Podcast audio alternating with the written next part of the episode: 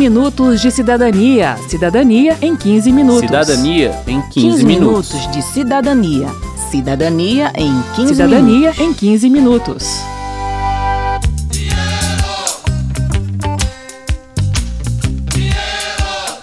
Dinheiro que entra, dinheiro que sai. Falar de orçamento é falar disso, de quanto eu recebo no fim do mês e de quanto eu gasto para manter a minha família. O governo precisa fazer essa previsão anualmente, decidindo quanto e como vai gastar o dinheiro que espera arrecadar com tributos no ano seguinte. Orçamento público é o tema do 15 Minutos de Cidadania de hoje. Eu sou Márcio Aquilissardi. E eu sou Verônica Lima. Meu dinheiro não dá,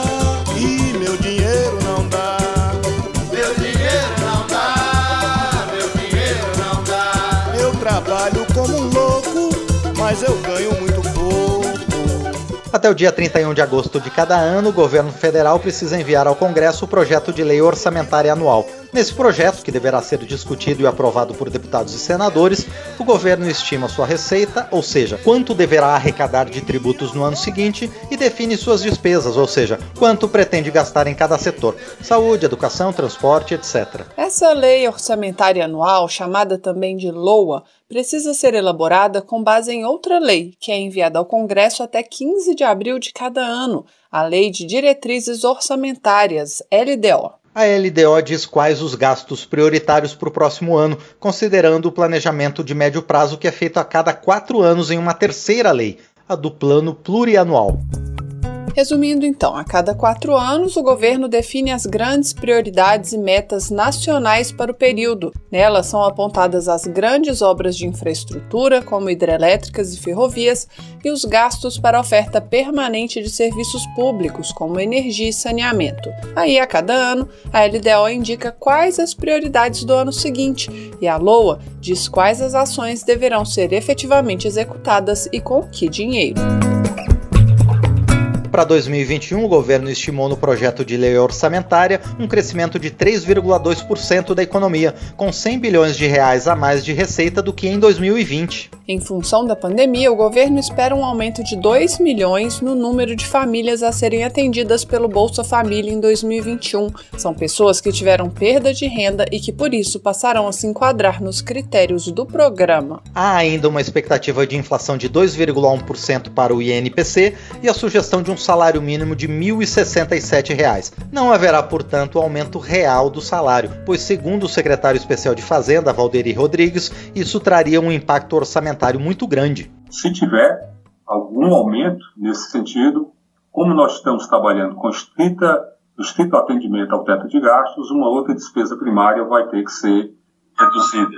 É, lembrando do efeito que é, o salário mínimo tem sobre despesas. No ano passado, é, esse valor era da ordem de, para cada um real a mais no salário mínimo, nós tínhamos um valor da ordem de 300 milhões a mais de despesa. Teto de gastos é uma regra constitucional aprovada em 2016 que diz que a cada novo ano o governo só pode gastar o equivalente ao que tiver gastado no ano anterior, corrigido pelo IPCA, Índice Nacional de Preços ao Consumidor Amplo, que mede a inflação. O 15 Minutos de Cidadania fez uma edição especial só sobre o teto, vale a pena conferir. Os técnicos do Ministério da Economia explicaram que o teto de gastos foi obedecido e que, para adequar os gastos, alguns ministérios perderam recursos no orçamento de 2021, como agricultura, meio ambiente e saúde, e outros ganharam, como defesa e economia. No Congresso, houve reações às perdas orçamentárias na área da saúde. Em um documento entregue à Comissão Externa da Câmara, que acompanha as ações de combate à Covid-19, o Conselho Nacional de Saúde pediu que o orçamento do setor para 2021 seja igual ao deste ano, acrescido da inflação, como manda a regra do teto de gastos, mas também acrescido dos créditos extraordinários abertos para o combate à pandemia. O deputado Alexandre Padilha, do PT de São Paulo, concorda com a reivindicação. O Congresso Nacional decidiu esse ano criar um acréscimo aos recursos do Ministério da Saúde para enfrentar a pandemia. Quando alguém manda uma proposta orçamentária para 2021 retirando esses recursos, qual é o discurso que está dizendo? Que a pandemia acabou. A pandemia não acabou. Nem os impactos da pandemia sobre a saúde acabaram ainda.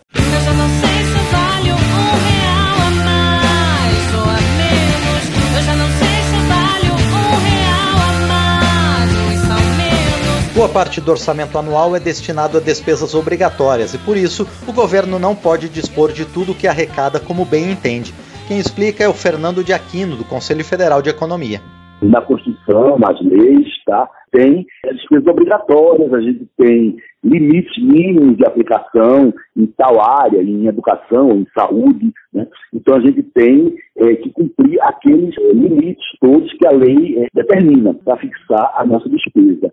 Então realmente assim a gente tem um, um orçamento muito comprometido quando o governo vai elaborar, o Poder Executivo, ele elabora tendo que observar todas as restrições da lei, e realmente fica um, uma parte discricionária pequena. Então, nessa parte discricionária é o que você vai poder gastar é, da forma que, você, que o governo achar mais conveniente. De acordo com o Ministério da Economia, no orçamento de 2021, apenas 6,3% das despesas do governo estão livres para remanejamento.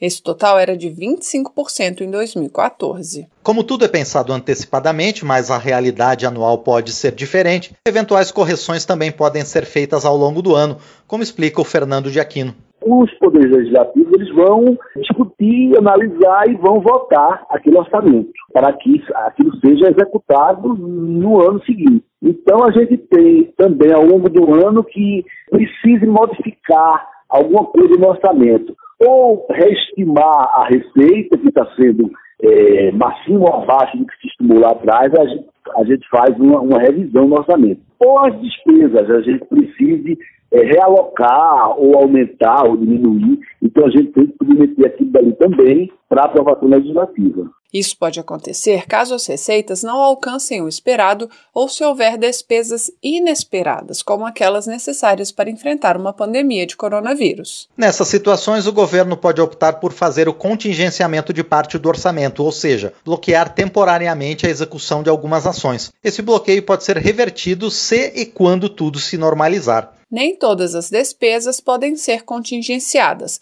apenas as que não são de execução obrigatória. Alguns exemplos de gastos que não podem ser bloqueados são pagamento de salários e aposentadorias, transferências constitucionais para estados e municípios, despesas financeiras como juros e encargos da dívida pública e recursos das empresas estatais. Quero saber. Quero saber.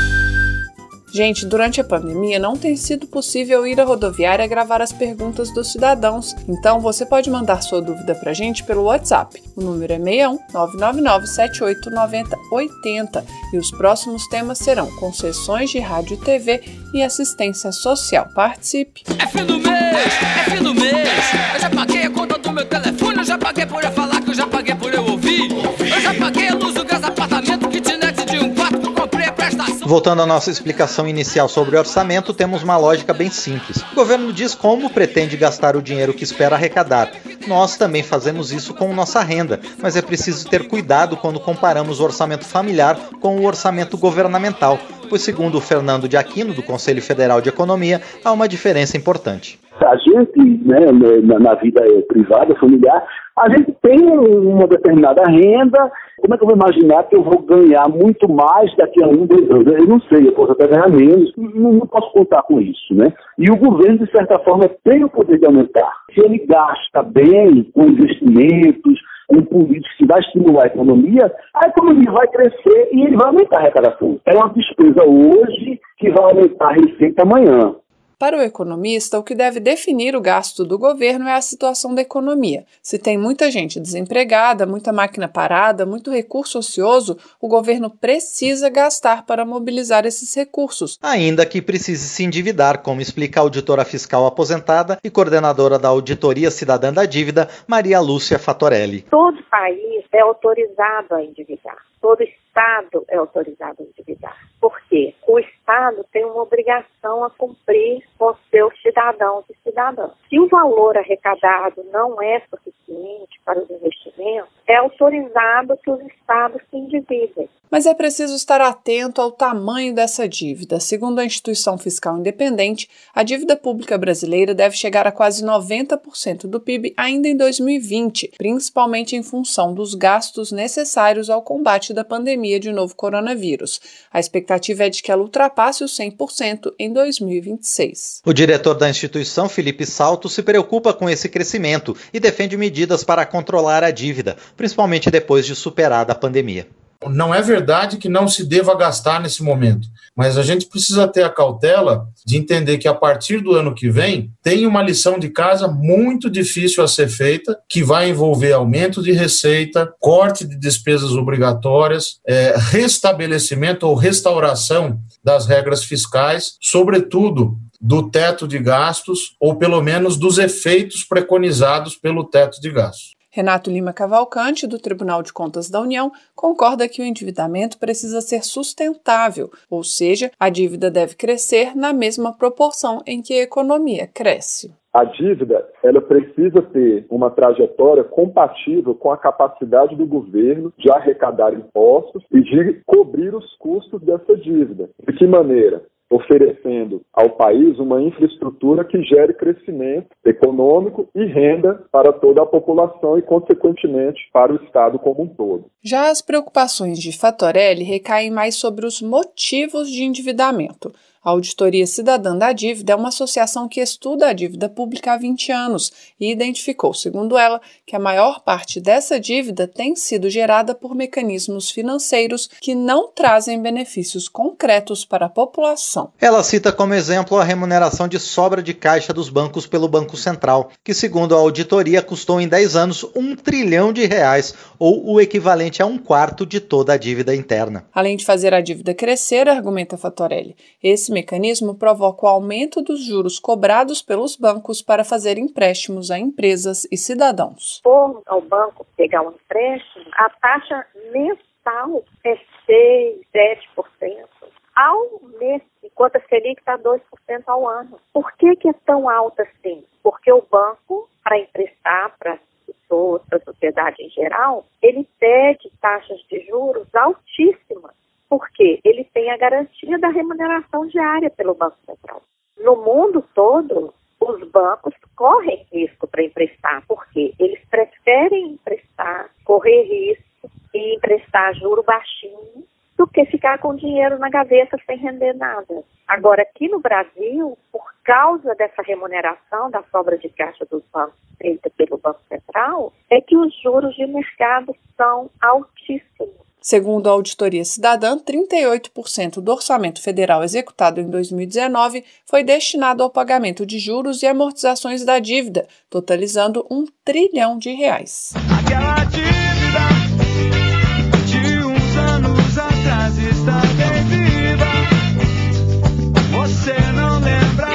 Termina aqui o 15 Minutos de Cidadania, que teve produção de Cristiane Baker, reportagem de Verônica Lima, com informações de Silvia Munhato e da Agência Senado e da série de vídeos Orçamento Fácil do Senado Federal. Trabalhos técnicos de Milton Santos, apresentação de Márcio Aquilissardi, de Verônica Lima e edição de Márcio Aquilissardi. Se você tem alguma dúvida, mande pra gente. O e-mail é rádio.câmara.leg.br e o WhatsApp é 61 999 78 90 80. O 15 Minutos de Cidadania é produzido pela Rádio Câmara e transmitido pelas rádios parceiras em todo o Brasil, como a Rádio Mega de Fortaleza, Ceará. Você pode conferir todas as edições do programa no site radio.câmara.leg.br e no seu agregador de podcast preferido. Uma boa semana e até o próximo programa. Até lá! 15 minutos de cidadania. Cidadania em 15 minutos. Cidadania em 15, 15 minutos. minutos de cidadania. Cidadania em 15 Cidadania minutos. em 15 minutos.